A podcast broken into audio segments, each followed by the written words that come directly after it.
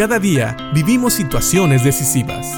La Biblia nos da seguridad, nos anima y nos instruye. Impacto Diario con el doctor Julio Varela. Hay ocasiones que en el mundo cristiano se vende la mentira de que cuando vienes a Cristo todo te va a salir bien.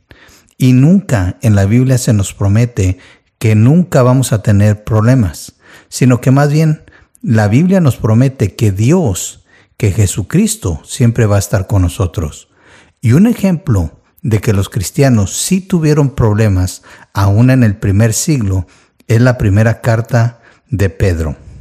Pedro escribe esta carta aproximadamente en el año 67 o 68 después de Cristo. Esto es importante saberlo, porque en el año 67 más o menos hubo una persecución terrible contra los creyentes, contra los cristianos. Nerón en el 64 67 fue el que persiguió a los creyentes. También se piensa que esta carta se escribió después de la muerte de Pablo y poco antes de la muerte del mismo Pedro. Esta carta está escrita a iglesias que seguramente Pablo fundó. Y dicen los primeros dos versículos de la primera carta de Pedro. Yo, Pedro, apóstol de Jesucristo, escribo esta carta a los elegidos por Dios que viven como extranjeros en las provincias de Ponto, Galacia, Capadocia, Asia y Bitinia. Dios Padre los conocía y los eligió desde hace mucho tiempo y su Espíritu los ha hecho santos. Como resultado, ustedes lo obedecieron y fueron limpiados por la sangre de Jesucristo. Que Dios les conceda cada vez más gracia y paz.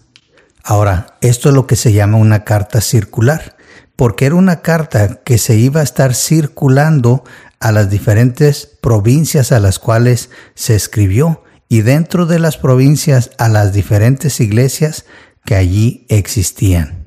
Lo más interesante es que estas eran iglesias que tenían creyentes que habían huido por la persecución. La persecución estaba muy fuerte en Roma y en los lugares cercanos, pero no era tan mala en otros lugares. Por eso muchos creyentes huyeron, se fueron, y no tenemos por qué juzgarles, porque realmente ellos huyeron, pero siguieron fieles a Dios. Por eso Pedro le recuerda que ellos eran conocidos por el Padre y elegidos. Él habla de la elección, elegidos para la salvación. Por eso ellos obedecieron y fueron limpiados en la sangre de Jesucristo. También es muy interesante ver que en medio de esta persecución, Pedro les dice que Él quiere que Dios les conceda más gracia y más paz. ¿Sabes? Aún en los tiempos difíciles podemos tener paz. ¿Por qué? Porque hemos sido limpiados con la sangre preciosa de nuestro Señor Jesucristo.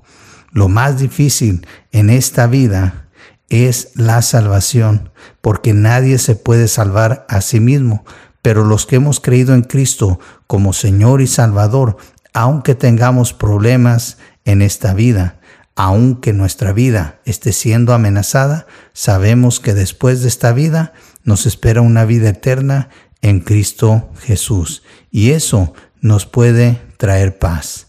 Así como Pedro le deseaba a todos estos creyentes de la diáspora, de la dispersión, que tuvieran paz, también nosotros hoy podemos tener paz a pesar de las circunstancias, porque Cristo es nuestro Salvador.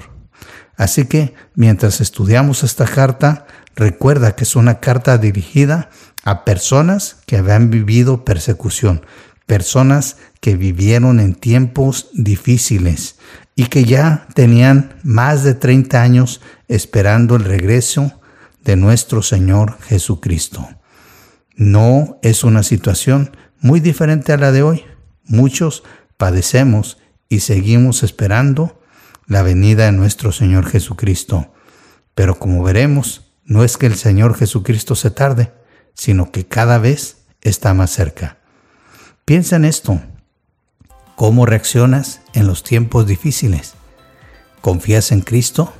¿Ves la gracia de Dios en tu vida y la paz que Dios solo puede dar? Piénsalo y que Dios te bendiga.